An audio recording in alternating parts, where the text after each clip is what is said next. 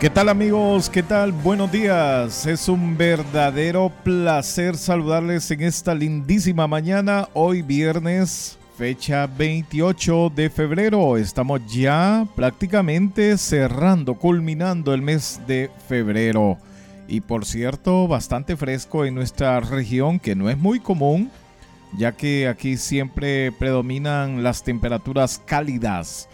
Quiero decirles que en esta linda mañana hemos amanecido con una llovizna bastante fuerte y esto, eh, según los pronósticos, seguirá por 48 horas más.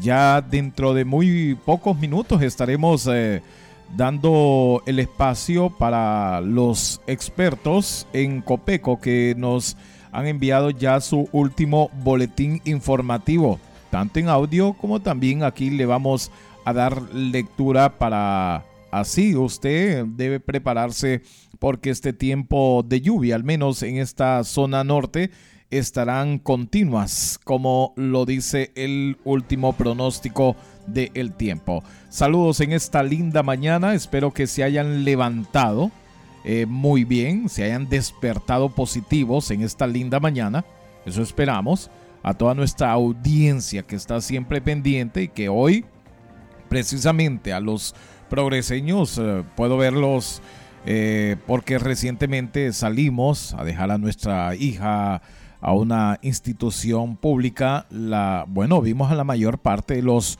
progreseños con sus abrigos. Estábamos ahí viendo que la gente sale siempre a trabajar como debe ser, ¿verdad? Y hemos eh, visto que las calles están también invadidas de mucha agua lluvia en esta linda mañana. ¿Usted qué tal amaneció? ¿Positivo? ¿Negativo? ¿Cómo se siente el día de hoy? Y como ya hemos acostumbrado, también tenemos una bonita reflexión que la vamos a destacar precisamente en estos momentos.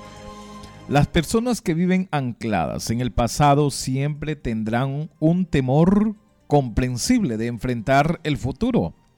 Parecen olvidar que Dios siempre está en control, que ha ofrecido una victoria basada en el triunfo de su Hijo Jesucristo y que nos ha garantizado que somos más que vencedores por medio de aquel que nos amó debemos enfrentar el futuro de una forma valiente y entusiasta, sabiendo que en muy poco tiempo se convertirá en un pasado digno de ser recordado. Quien mira valientemente hacia el futuro siempre va a ser joven, pero quien vive recordando el pasado ha envejecido indiferentemente de la edad que tenga, indiferentemente. Cada día tiene un color diferente y una bendición especial.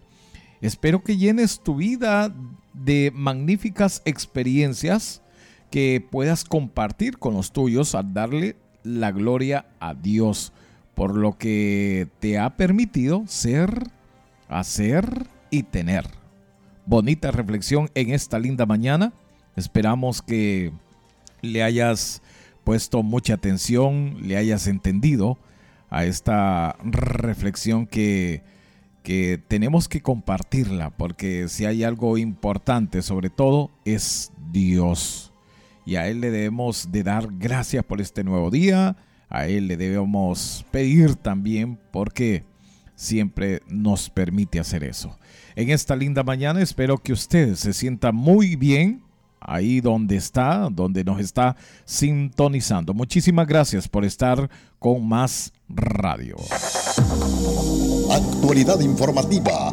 Todo lo que acontece en el ámbito nacional e internacional. Los hechos más relevantes de Honduras y el mundo por más radio.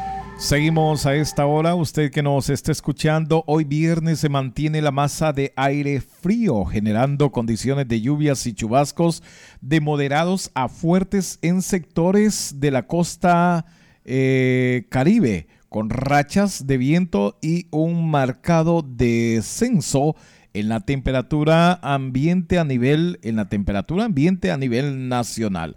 Es así como está el pronóstico del tiempo y lo compartimos con usted que nos está sintonizando a esta hora. Escuchemos. Estamos desde Senado para dar a conocer las condiciones del tiempo para este 28 de febrero.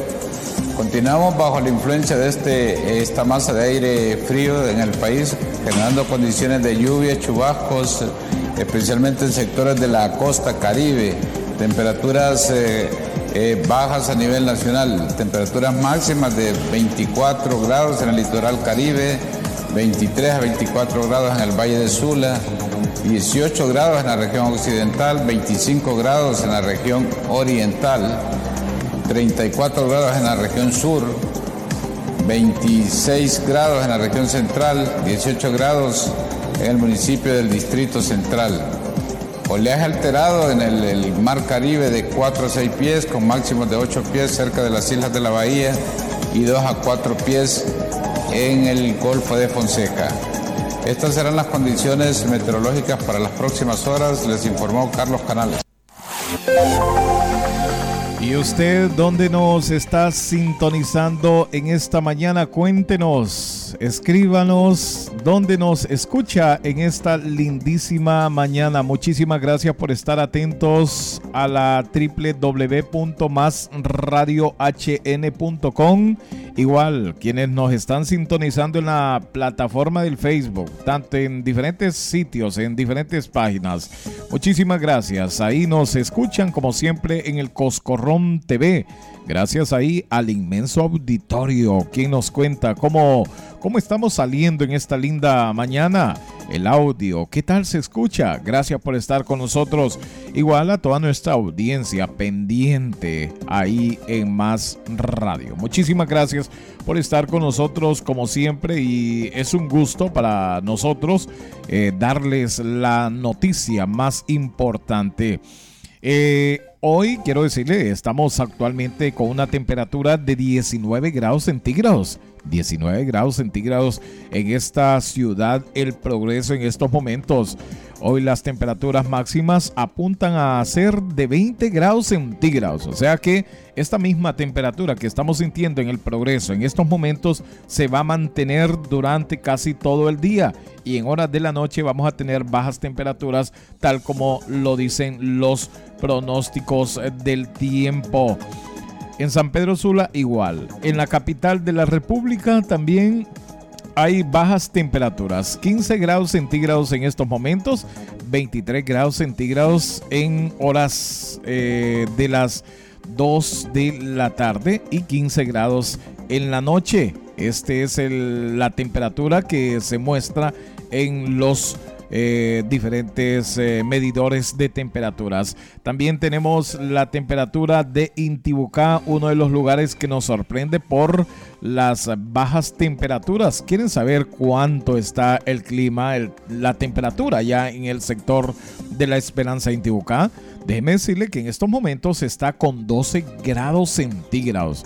12 grados. Y en horas de la noche estarán con una temperatura de 11 grados centígrados. Esto en la Esperanza Intibucá. Y ahora escuchemos cómo está la ciudad de Choluteca, una de las regiones, una de las ciudades mm, que muestra siempre temperatura, temperaturas altas. En el caso de Choluteca, hoy tienen una temperatura en estos momentos de 26 grados centígrados. La temperatura máxima en la ciudad de Choluteca sí será de 37 grados centígrados. Esto para la ciudad de Choluteca, sector sur del país, donde las temperaturas siempre tienden a ser bastantes cálidas. En esta linda mañana, muchísimas gracias por estar con nosotros y este ha sido un pronóstico, prácticamente un pronóstico completo, ya que usted nos está sintonizando como siempre a esta hora. Gracias por estar con más radio, actualidad informativa. Actualidad informativa, todo lo que acontece en el ámbito nacional e internacional. Los hechos más relevantes de Honduras y el mundo por Más Radio. A veces sabemos que lo que hacemos lo estamos haciendo mal. Y lo triste es que lo seguimos haciendo. ¿En qué tiempo nos daremos cuenta que lo que estamos haciendo sigue mal, está mal y nos está pasando la factura? Por ti, por tu familia, por la fauna, la flora y todo el mundo, dejemos de hacer lo que estamos haciendo. Agua que no has de beber, debes proteger. Meganet Broadband con excelentes promociones en este mes del amor y la amistad.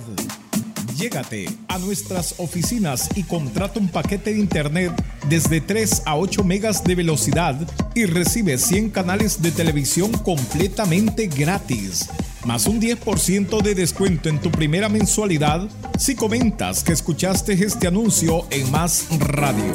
Aprovecha. Esta es tu oportunidad que solo Meganet Broadband y Más Radio te ofrecen en este mes del amor y la amistad.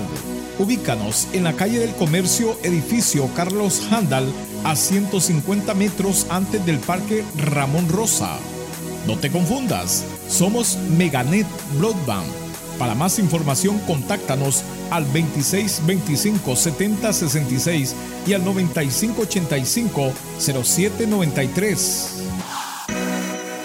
Síguenos en Facebook. Más Radio. Mi radio tu radio con la mejor programación. Análisis de las principales noticias nacionales e internacionales. Todos los hechos y sucesos que pasan en el mundo. Te informa el verdadero noticiero, actualidad informativa por Más Radio. Seguimos con la noticia cuando son exactamente las 8 de la mañana con 14 minutos.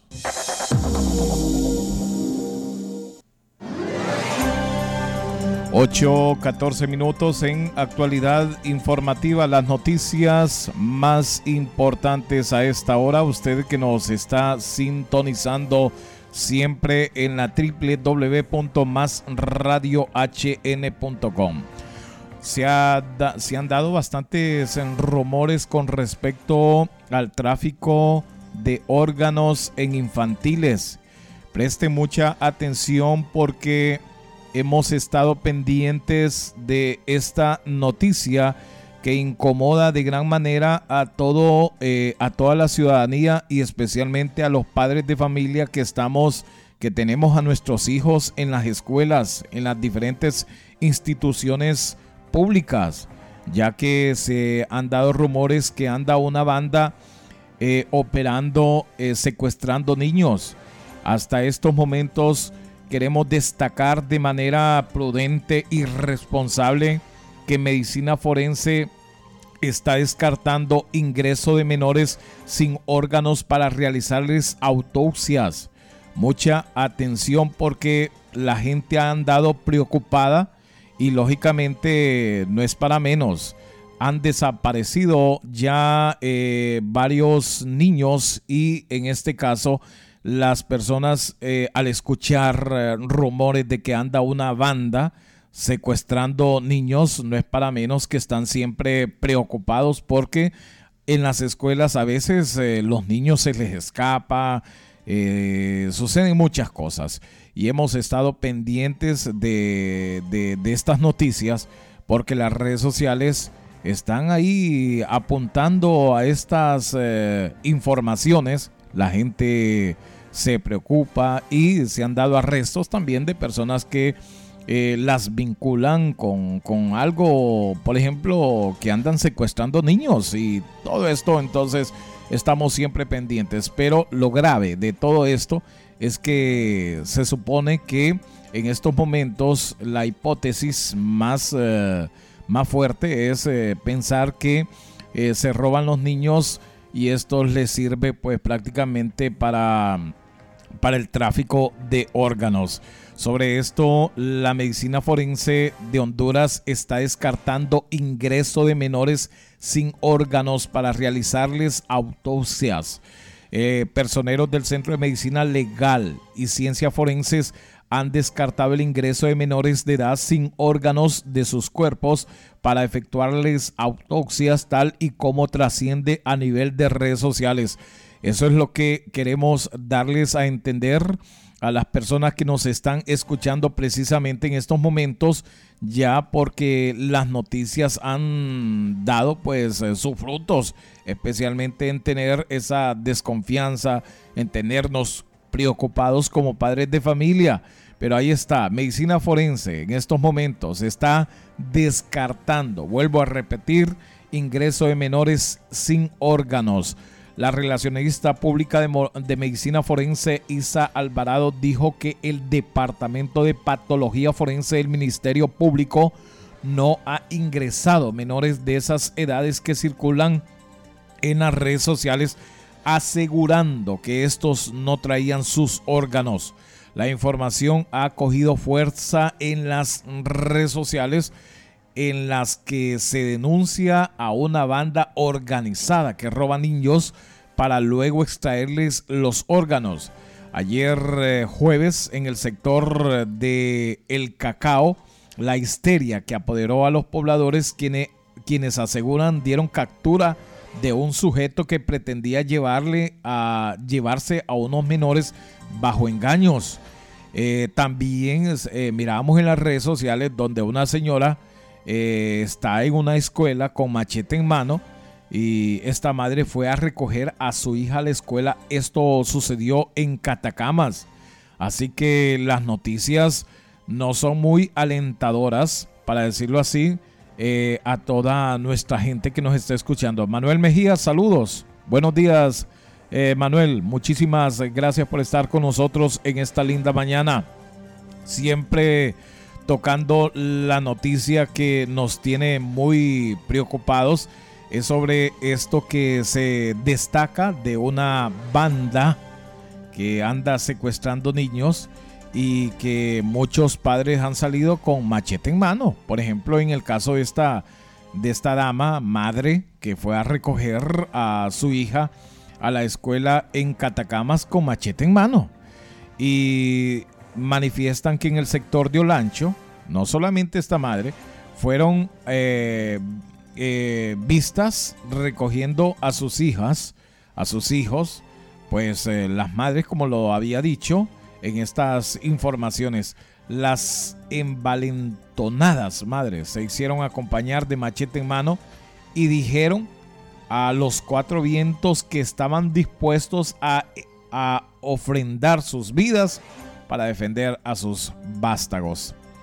Se trata de informaciones eh, eh, falsas, puedo decir aquí. Recordemos que todas las muertes en nuestro país, cuando son de forma violenta, esos cuerpos tienen que ingresar al Departamento de Patología Forense para que los médicos practiquen la autopsia eh, médico legal.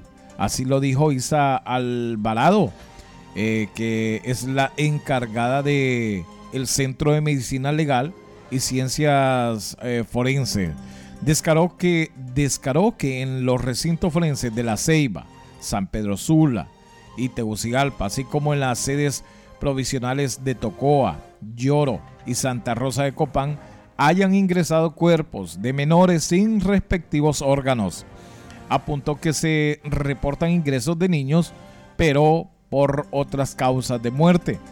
Descartamos esa información porque el lugar donde tendría que ingresar estos cuerpos sería medicina forense y eso no ha ocurrido. Así lo ha dicho la, bueno, lo han dicho personeros del Centro de Medicinas Legales y Ciencias Forenses, donde han descartado el ingreso de menores de edad sin órganos, tal como a veces la información trasciende en las redes sociales y preocupa a la ciudadanía, a quienes tenemos a nuestros hijos en las eh, diferentes instituciones. Hay que estar pendientes de la noticia y claro, no hay que dejar las cosas que pasen de esta manera, o sea, olvidándonos de nuestra responsabilidad. Hay que ir a traer a nuestros hijos. Si no, pues mande a una persona responsable que sea de su total confianza. Porque tampoco el hecho que no se estén dando estos casos, que ojalá que no sea así, que no se estén dando. Le pedimos a Dios que no sucedan ya estos casos. Eh, por lo menos hay que estar siempre pendientes, hay que estar pendientes de nuestros hijos. Eso nos ayuda a estar más pendientes de ellos. Son las 8 de la mañana con 22 minutos. Es actualidad informativa el día de hoy con un clima bastante sabroso. A mí me encanta este clima. Me gusta, me recuerda a la capital hondureña que ya no tiene este clima de antes que la gente disfrutaba. Hoy las temperaturas en la capital son parecidas a las temperaturas de la costa norte. Precisamente las temperaturas que hoy trascienden en la capital son de 32 grados, 34 grados y las temperaturas que se registran que se registraban anteriormente antes eran temperaturas de 15 grados, 12 grados entonces era bastante fresco. Hoy ya es totalmente diferente. Hoy en la ciudad del progreso, vuelvo a repetir, las temperaturas que se están dando en estos momentos son de 20 grados centígrados. Hay que abrigar bien a los niños, hay que abrigar a los abuelos, hay que abrigarlos muy bien. Tenemos información, son las 8 de la mañana con 23 minutos, es actualidad informativa. Tenemos ya a nuestro compañero Ali Marconi. Ali Marconi nos presentan los sucesos que se han destacado en las últimas horas. Buenos días, periodista. Buenos días, Pedro Abadí, oyentes de actualidad informativa a través de Más Radio. La presencia de las lluvias mantienen alerta las autoridades de Copeco, esta alerta que está vigente para los departamentos insulares de Islas de la Bahía, Atlántida y Colón y los departamentos de la zona norte, Cortés y Lloro.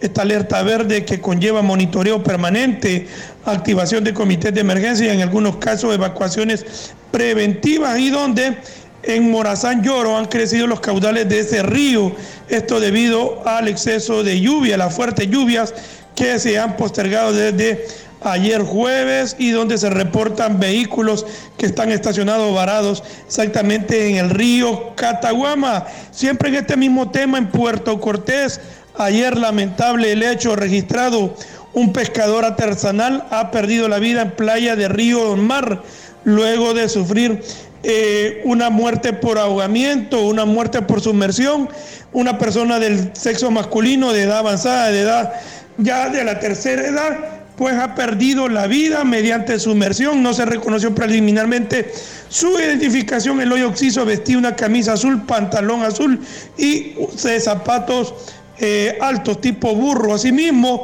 en San Pedro Sula, en San Pedro Sula, ayer la DPI ha dado detención exactamente en la colonia Bordos del Pedregal a un joven de 21 años con el alias Toñito por el delito de asesinato y asociación ilícita en perjuicio de Elvin Omar López Montoya.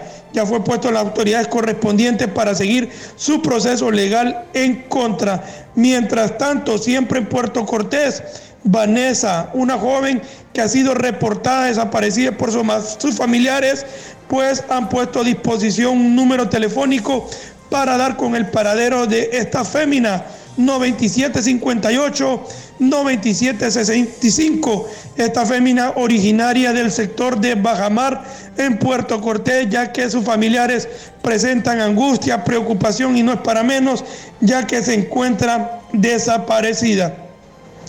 Por otro lado, también le damos a conocer un apoteósico recibimiento se le ha dado a la eh, Nobel artista hondureña Angie Flores quien inicialmente hizo su arribo por el aeropuerto internacional Ramón Villeda Morales de la Lima Cortés y en horas de la tarde se llevó una concurrida eh, conferencia de prensa con presencia de varios medios televisivos, radiales, escritos y medios electrónicos. Angie Flores manifestó que continuará su carrera profesional y para los próximos días estará nuevamente haciendo una gira por México, donde iniciará su carrera, su trayectoria artística de preparación previo a hacer un tour en países y en el territorio catracho. Hasta acá lo más relevante que podemos dar a conocer desde la zona norte del país para actualidad informativa. Agradecidos con el patrocinio de la esquina del sabor. Buenos días. En la esquina del sabor, estamos listos desde temprano para entregarte tu desayuno como a vos te gusta. Prueba todo nuestro exquisito menú de lunes a sábado desde las 6 de la mañana. La comida con el toque casero que necesitas para empezar tu día la encuentras en la esquina del sabor, en la 13 calle, 11 avenida, barrio Paz Barahona, exactamente una cuadra abajo de Mall Multiplaza. Cuando quieras un desayuno bien cargado, lo encontrarás en la esquina del sabor. Son exactamente las 8 de la mañana con 27 minutos. Es actualidad informativa de Más Radio. Actualidad informativa. Todo lo que acontece en el ámbito nacional e internacional. Los hechos más relevantes de Honduras y el mundo por Más Radio. Tenemos las 8 de la mañana con 27 minutos, 8, 27 minutos en actualidad informativa. Muchísimas gracias por estar con nosotros en esta linda mañana. Este noticiero es gracias a Meganet Broadband. La información importante a esta hora. Aquí la tenemos ya preparada con las noticias más importantes. Tenemos al periodista Rafael Ramos, periodista que nos tiene información de lo que ha trascendido con los rumores fuertes que se destacaron en horas de la tarde el día de ayer con respecto a un caso de coronavirus en Honduras. Pero aquí tenemos la información con el periodista Rafael Ramos. Buenos días, periodista. Es un placer saludarle. Muy buenos días, Pedro Abadí, oyentes de Más Radio y su actualidad informativa.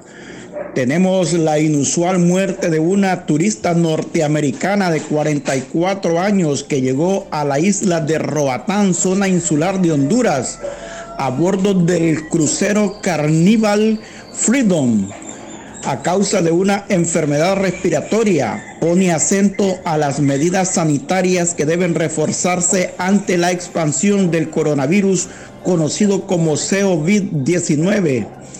De acuerdo a las versiones oficiales de la Secretaría de Salud de Honduras, la mujer procedente de Texas, Estados Unidos, presentaba diagnósticos de asma en crisis severa, por lo que fue desembarcada y referida a un centro asistencial privado. Asimismo, la norteamericana no presentaba nexo epidemiológico con contactos o enfermos por coronavirus. Tampoco tenía antecedentes de viajes previos. La crucerista expiró en un centro médico privado de Roatán a las 8 y 29 de la mañana de este jueves. El resultado del reporte radiológico indicó un derrame pleural y neumonía. Se conoció que a la mujer se le practicaría la autopsia en la región de medicina forense de la Ceiba Atlántida. Más de 10.000 personas a bordo de cruceros han ingresado a Honduras solo esta semana que está por concluir. La directora sanitaria departamental de la isla de la Bahía, Jaylin Coleman, confirmó que la crucerista murió a causa de neumonía bacteriana. La galena relató que la mujer extranjera fue desembarcada tras presentar síntomas respiratorios, pero murió en la clínica privada donde era atendida. Citó que la ahora Oxisa padecía asma bronquial y tuvo antecedentes de cáncer de mama desde hace unos meses.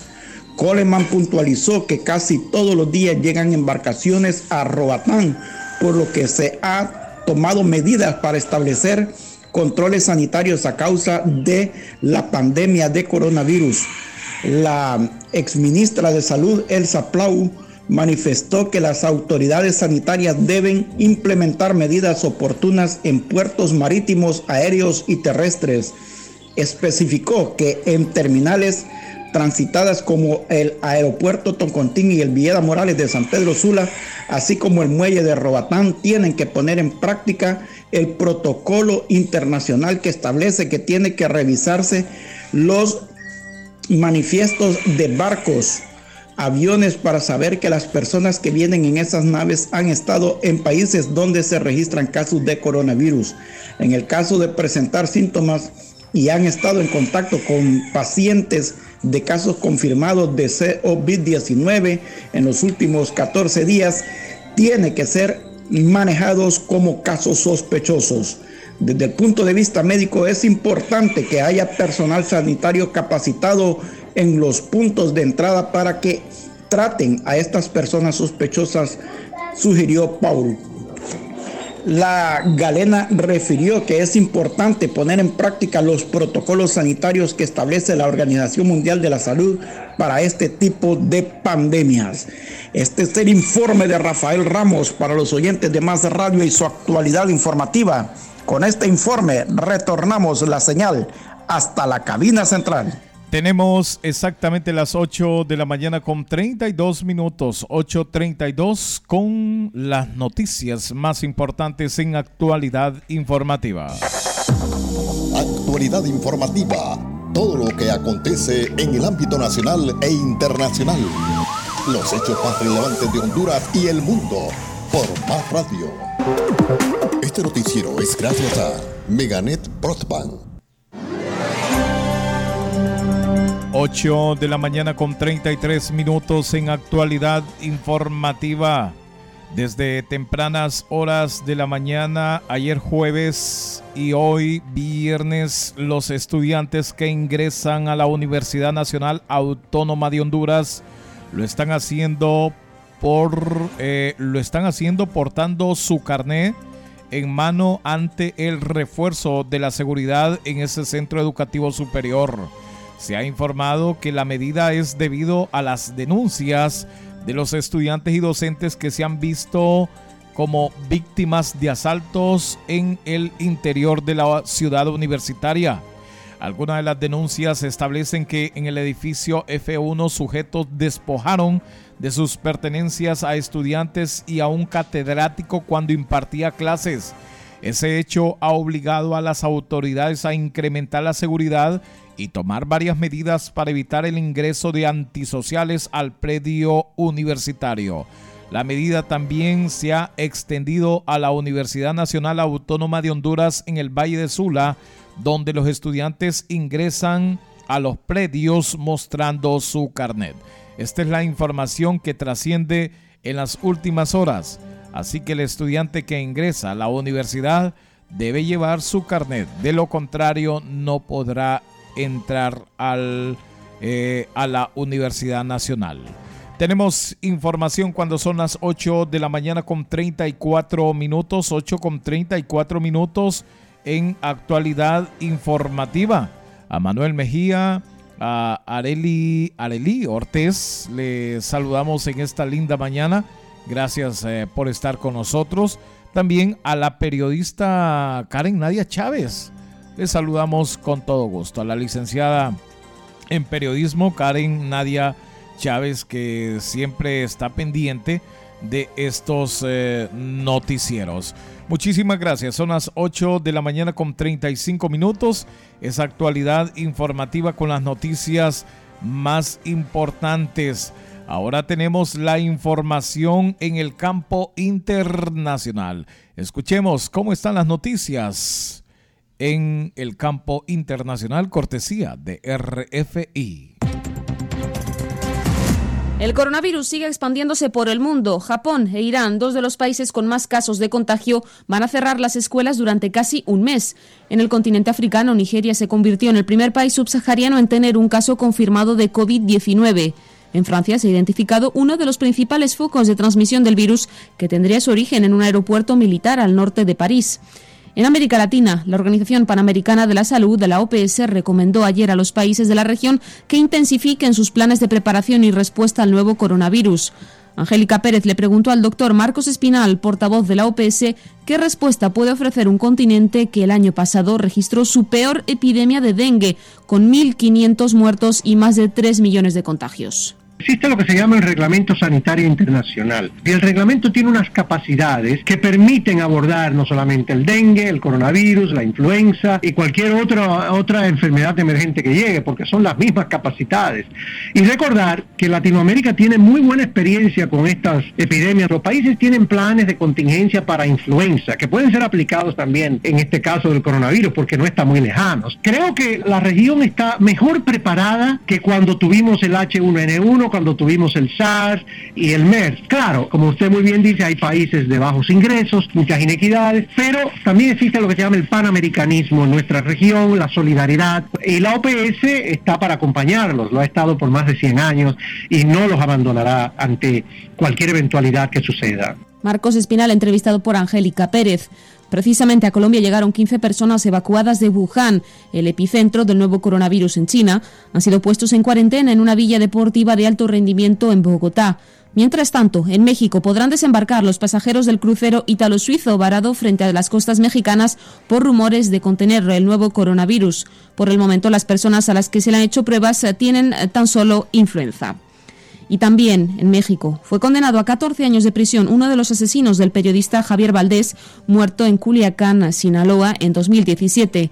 Durante el juicio se reveló información que vincula a Damaso López Serrano, hijo de un conocido ex narcotraficante y recluido en un penal de Estados Unidos, como el autor intelectual de la muerte del periodista. Se lo decíamos en titulares, la ONU determinó que tres mujeres en El Salvador que interrumpieron sus embarazos debido a emergencias obstétricas y a falta de acceso a servicios de salud fueron detenidas de manera arbitraria y juzgadas negándoles sus derechos. Recomienda a la ONU al gobierno salvadoreño que las ponga en libertad, acordándoles una reparación que incluye indemnizaciones así como castigo a los responsables. Un programa de Angélica Pérez. Abortar en El Salvador es un crimen. Desde 1998, cuando entró en vigencia en el país centroamericano la ley que penaliza de forma absoluta el aborto, al menos 181 mujeres han sido detenidas arbitrariamente y procesadas de manera ilegal por razones asociadas al aborto y emergencias obstétricas. Carmen Martínez, usted es directiva del Centro de Derechos Reproductivos en América Latina y el Caribe, una de las organizaciones internacionales que denunciaron los casos de las tres mujeres que fueron condenadas a 30 y 40 años de prisión tras haber sufrido un grave problema de salud que trajo como consecuencia la pérdida del feto. Un destino asiago para muchas salvadoreñas pobres que viven en zonas apartadas y de violencia y no tienen acceso a los servicios de salud. Exactamente. Algunas de ellas, por ejemplo, han tenido partos extrahospitalarios, pérdidas directamente, ¿no? Y pues en algún momento hubiesen podido solicitar un aborto, pero no es el caso de todas ellas. Bueno, especialmente estas tres mujeres ya estaban esperando un embarazo casi a término y tuvieron una emergencia obstétrica vinculada a un parto extrahospitalario, como viven en zonas muy, muy, muy rurales y precarias de El Salvador, pues tuvieron un parto y no tuvieron el servicio de salud necesario, entonces surgió esta emergencia obstétrica y muchas de estas mujeres, casi todas, llegan a los centros de salud con unas hemorragias severas, con preeclampsia o eclampsia grave, ¿no? Con síntomas muy, muy, claros de que han tenido una emergencia obstétrica y que se encuentran en un muy grave estado de salud. Y así del centro de salud o del hospital pasan directamente a la cárcel digamos, el efecto miedo que tiene esta criminalización total, lo que hacen los operadores de salud es, ante la sospecha estigmatizada, se rompe el secreto profesional, se denuncia a las fuerzas de seguridad y las terminan criminalizando, no por aborto, sino por homicidios agravados, sin investigación alguna, sin pruebas concretas. Por ejemplo, las tres mujeres nunca tuvieron derecho a una defensa, nunca se le cumplieron las garantías del debido proceso, nunca se les cumplió el principio de inocencia, ¿no? Siempre se asumió que estas mujeres eran culpables de un crimen que no cometieron, criminalizando el ejercicio de derechos y las conductas que son el resultado básicamente de falta de acceso a servicios de salud reproductiva y de salud integral en general que no pueden sopesar sobre las mujeres, sino que esta es una responsabilidad del Estado, ¿no? Gracias Carmen Martínez del Centro de Derechos Reproductivos en América Latina y el Caribe por esta entrevista para Radio Francia Internacional. Era nuestro dossier del día con Angélica Pérez. En Nicaragua, la situación de los derechos humanos sigue siendo preocupante. Palabras de la alta comisionada de los derechos humanos de la ONU, la chilena Michelle Bachelet, que aseguró que se ha podido documentar detenciones arbitrarias, acoso y violaciones a las libertades. La escuchamos. Desde la presentación de mi último informe en septiembre de 2019, las violaciones de derechos humanos en Nicaragua no han cesado, en el marco de un contexto político y social extremadamente complejo. Me preocupa la impunidad respecto a los más recientes homicidios de personas campesinas en el norte del país. Asimismo, mi oficina no conoce ninguna investigación penal abierta en contra de oficiales de la Policía Nacional o elementos progubernamentales por los hechos de 2018. El derecho a la protesta pacífica de las voces disidentes del gobierno sigue siendo sistemáticamente negado, al igual que el espacio público de participación se sigue restringiendo. Tomo nota de las recientes escarcelaciones y hago un llamado al gobierno a liberar a las 61 personas que continúan privadas de libertad por motivos relacionados con las protestas. Exhorto al gobierno de Nicaragua a implementar urgentemente las recomendaciones formuladas por mi oficina y otros mecanismos internacionales y regionales era la comisionada, la alta comisionada de los derechos humanos de la ONU, la chilena Michelle Bachelet. Recordemos que Nicaragua vive desde abril de 2018 una ola represiva de protestas que exigen la salida del presidente Ortega, acusado por sus detractores de gobernar desde hace 13 años de manera dictatorial. Más de 300 personas han perdido la vida. 8 de la mañana con 42 minutos. Es actualidad informativa con las noticias siempre. Gracias por estar con nosotros. Actualidad informativa. Todo lo que acontece en el ámbito nacional e internacional. Los hechos más relevantes de Honduras y el mundo. Por Más Radio. Análisis de las principales noticias nacionales e internacionales todos los hechos y sucesos que pasan en el mundo. Te informa el verdadero noticiero, actualidad informativa por Más Radio. Meganet Broadband con excelentes promociones en este mes del amor y la amistad. Llégate a nuestras oficinas y contrata un paquete de internet desde 3 a 8 megas de velocidad y recibe 100 canales de televisión completamente gratis, más un 10% de descuento en tu primera mensualidad si comentas que escuchaste este anuncio en Más Radio. Aprovecha. Esta es tu oportunidad que solo Meganet Broadband y Más Radio te ofrecen en este mes del amor y la amistad. Ubícanos en la calle del Comercio, edificio Carlos Handal, a 150 metros antes del Parque Ramón Rosa. No te confundas, somos Meganet Broadband. Para más información, contáctanos al 2625 7066 y al 9585 0793. Tenemos las 8 de la mañana con 44 minutos. Antes de seguir con la pausa, quiero saludar al periodista de muchos quilates, que lo aprecio muchísimo, a una de las voces oficiales de este noticiero, a don Israel Hernández. Que la pase bien junto a la familia. Gracias por estar con nosotros, periodista. Así la malgastamos. Así la desperdiciamos. Así somos de inconscientes no nos importa el que no la tiene. Y así nos vamos a quedar todos. No olvidemos que el ciclo del agua y el ciclo de la vida son uno mismo. Agua que no has de beber, debes proteger. Tenemos información muy importante en esta mañana, ya que ayer se daban fuertes rumores de que la eh, empresa Energía Honduras había puesto una demanda a la NE. Sobre este tema, el gerente de la empresa Energía Honduras, Ricardo Roa Barragán, interpuso una solicitud de diligencia preparatoria de reconocimiento de firma del funcionario del fideicomiso que viene certificando la existencia de la deuda que tiene acumulado el Estado de Honduras. Escuchemos justamente cuando estaba dando declaraciones a la radio HRN, eh, justamente en el momento cuando el gerente de la EEH, Ricardo Roa, hablaba sobre este tema. Realmente nosotros no hemos instaurado ninguna denuncia ni demanda alguna en contra del Estado de Honduras ni de ninguna de las entidades del gobierno nacional.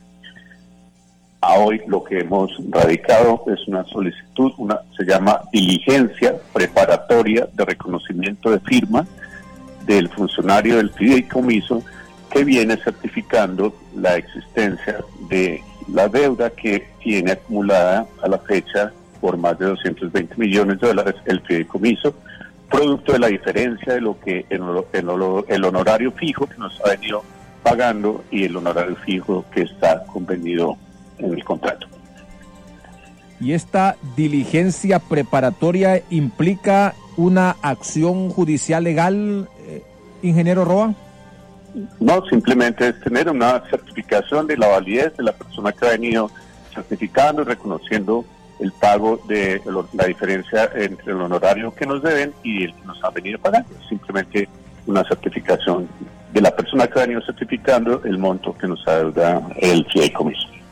Y al día de hoy, ¿cuánto le debe el Estado de Honduras, don Ricardo? Bueno, hay, hay unos componentes, dos de, dos de ellas son relacionadas con el honorario fijo. Eh, la primera es del, del orden de unos 220 millones de dólares. El, la otra parte son intereses que a la fecha llegan a unos 29 millones de dólares. Y lo otro que está pendiente de devolución por parte del gobierno de Honduras son las inversiones de 70, de 110, de 110 millones de dólares que se han invertido, eh, unos 70 millones de dólares de inversión del año 2 y 3. Ahora escuchemos la reacción que sostiene la comisionada presidenta de la Comisión Interventora de la Empresa Nacional de Energía Eléctrica, Miriam Guzmán que ha calificado la acción interpuesta por la empresa Energía Honduras en contra del Estado de Honduras como un acto de cinismo y exclamó, basta de tanto abuso y manipulación de la EEH. Ahora sí, cuando les tocan, cuando les tocan los intereses a esta gente, cuando les, les toca es porque ahí sí ya reclaman, pero cuando un pobre dice que está siendo estafado por esta empresa, voy a decirlo así, así popularmente, ni bola le paran. Escuchemos justamente a la comisionada presidenta de la Comisión Interventora de la Empresa Nacional de Energía Eléctrica, Miriam Guzmán, cuando estaba dando declaraciones a HRN después de haber escuchado al gerente de la empresa Energía Honduras, eh, Ricardo Roa. Realmente estoy, no sé ni qué calificativo encontrar para poder expresar mi profunda preocupación en cuanto al tono que yo por lo menos interpreto de manipulación que el señor Roa quiere hacer del asunto. Yo diría, seamos serios. Quizás a él eh, no le genere inquietud la situación financiera en la que se encuentra la empresa nacional de energía eléctrica. Pero a mí como hondureña, Rómulo, por supuesto que sí. Por supuesto que es cierto que la empresa EEH ha interpuesto ante el Centro de Arbitraje de la Cámara de Comercio e Industria de Tegucigalpa un reclamo de una supuesta deuda que solo en la mente de los funcionarios de EEH existe. Es una realidad que el viernes recién pasado, 21 de febrero, se tuvo que acudir a la audiencia de arbitraje que se desarrolló en dicho centro que depende de la Cámara de Comercio e Industria de Tegucigalpa. Si usted camina como pato, anda como pato, pato es Rómulo. Y no vamos a querer decir que es otro tipo de animal. Resulta que una vez que el tribunal arbitral emite lo que se podría decir sentencia, que se llama un laudo arbitral, este adquiere carácter de firme y produce como consecuencia los mismos efectos de cosa juzgada. Y de acuerdo con la ley de arbitraje, ese laudo arbitral presta mérito ejecutivo. ¿Qué significa esto, Rómulo? Es que ellos, claro, ¿será que se sienten más inteligentes o pretenderán que en Honduras no tenemos la capacidad de entender cuáles son las intenciones que tienen en relación a haber presentado la solución de estas controversias ante el centro de arbitrajes. Y es una tan sola. Una vez que el centro de arbitraje, eh, Rómulo, emita este laudo arbitral, prácticamente se convierte en un título ejecutivo, porque ellos lo que están diciendo, que están buscando como diligencia preparatoria, es el reconocimiento de una deuda que dicen tener a través de la firma de no sé quién, que no tendrá la representación de la N, de unos supuestos montos que están en disputa. Una vez que el auto arbitral diga que efectivamente se les debe eso, únicamente lo que van a hacer ellos es irse a los juzgados civiles, presentar una demanda ejecutiva y que se ejecute el título ejecutivo y proceder a embargar eh, en las, cuentas de la ENE, eh, Rómulo. Por lo tanto, déjense ya de cinismos, déjense ya de tantas mentiras, por favor. Resulta, Rómulo, que lo que la EH pretende es cuando se firma el contrato con EH, que entiendo que fue ya como en el año 2013, se determinó un honorario. Y se dijo que ese honorario se iba a pagar siempre y cuando se determinara a través del BAD, que es un estudio de valor agregado de distribución, si es realmente lo que ellos en ese momento pretendían, que eran eh, más o menos 15 millones de lempiras. Y se determinó que hasta en tanto en cuanto el BAD no se desarrollase, se les iba a estar pagando 10,5 creo millones de dólares mensuales. Mensuales. Es totalmente falso que a la EEH no se le haya honrado mes con mes la grosera suma de 10,5 millones de dólares, porque resulta, Rómulo y auditorio de HRN, que en el fideicomiso la deuda con EH tiene prelación de pago. ¿Qué significa la prelación de pago? Que se le podrá dejar pagar al resto menos a EH. Por lo tanto, repito, con contundencia, Rómulo, que es totalmente falso que a esta fecha, a este instante, la ENE a través del fideicomiso le deba un tan solo centavo partido por mitad a la ineficiente empresa EEH, porque repito, tiene prelación de pago. Lo que está en disputa y en discusión es la pretensión absurda que se les pague 15 millones de lempiras por una ineficiencia que gracias a Dios ha quedado ahorita grabado en HRN cuando el señor Roa dice que ellos comienzan una ejecución de un contrato con una línea base de pérdida que en ese momento se determinó en 32%, Rómulo. Tres, cuatro años después de vigencia del contrato, el señor Roa también acaba de admitir que hoy por hoy esas pérdidas siguen estando en 32%. Escuchamos ahí a la comisionada presidenta de la Comisión Interventora de la Empresa Nacional de Energía Eléctrica, Miriam Guzmán que ha calificado tal acción interpuesta por, eh, por la empresa Energía Honduras en contra del Estado de Honduras como un acto de cinismo y exclamó, basta de tanto abuso y manipulación de la EEH.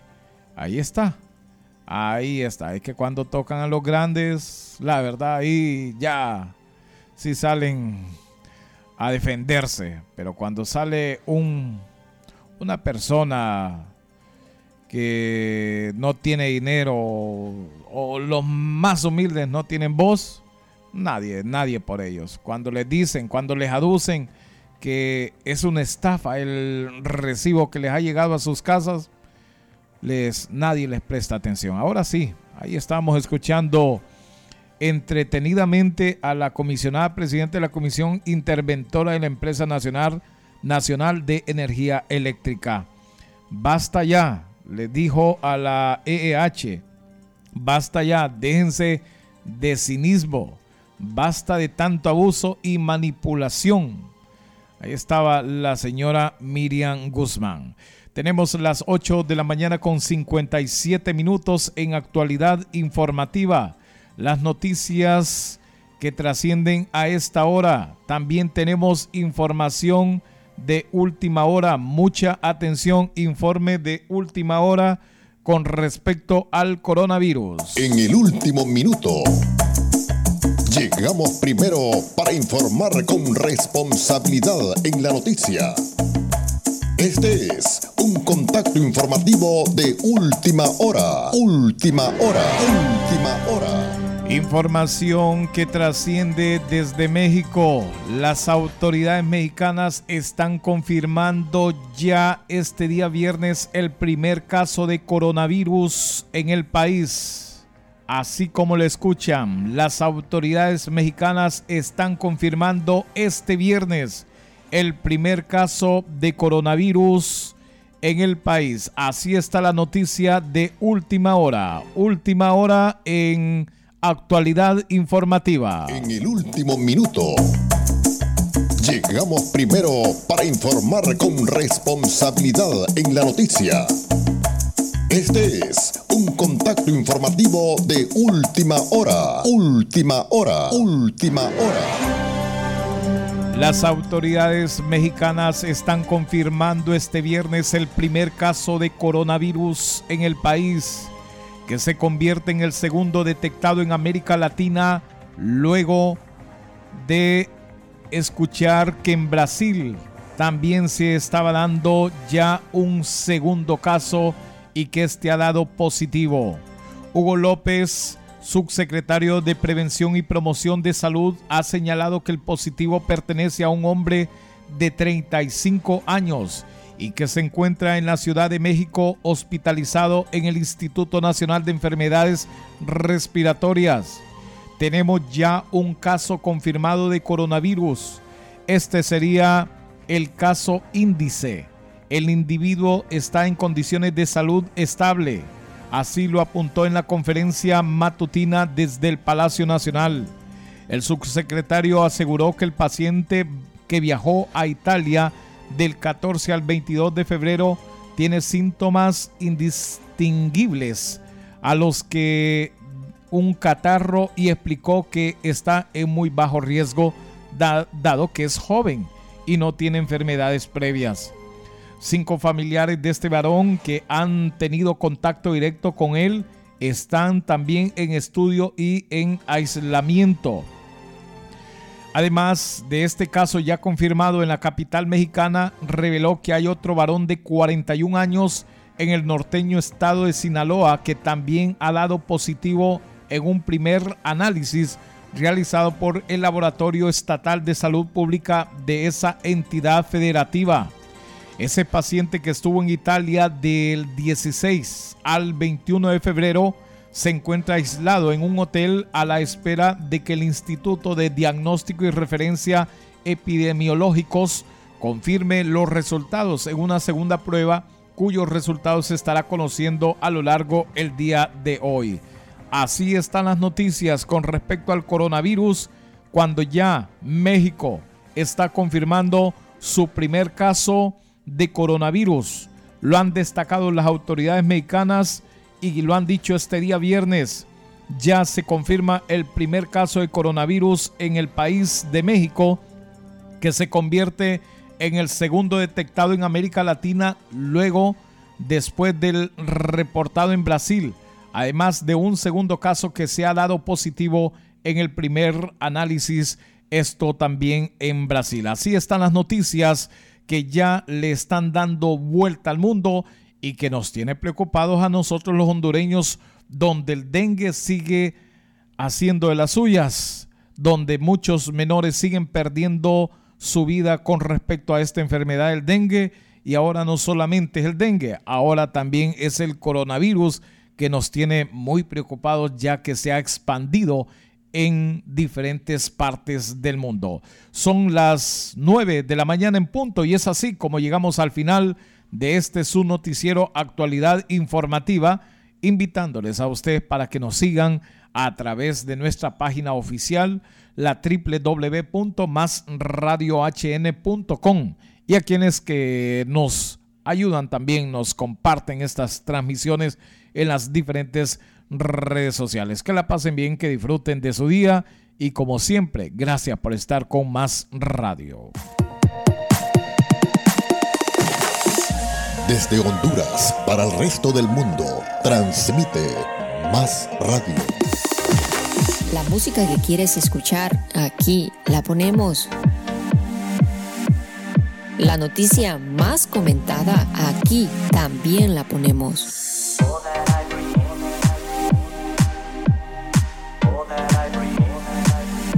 Más radio, donde quieres estar siempre.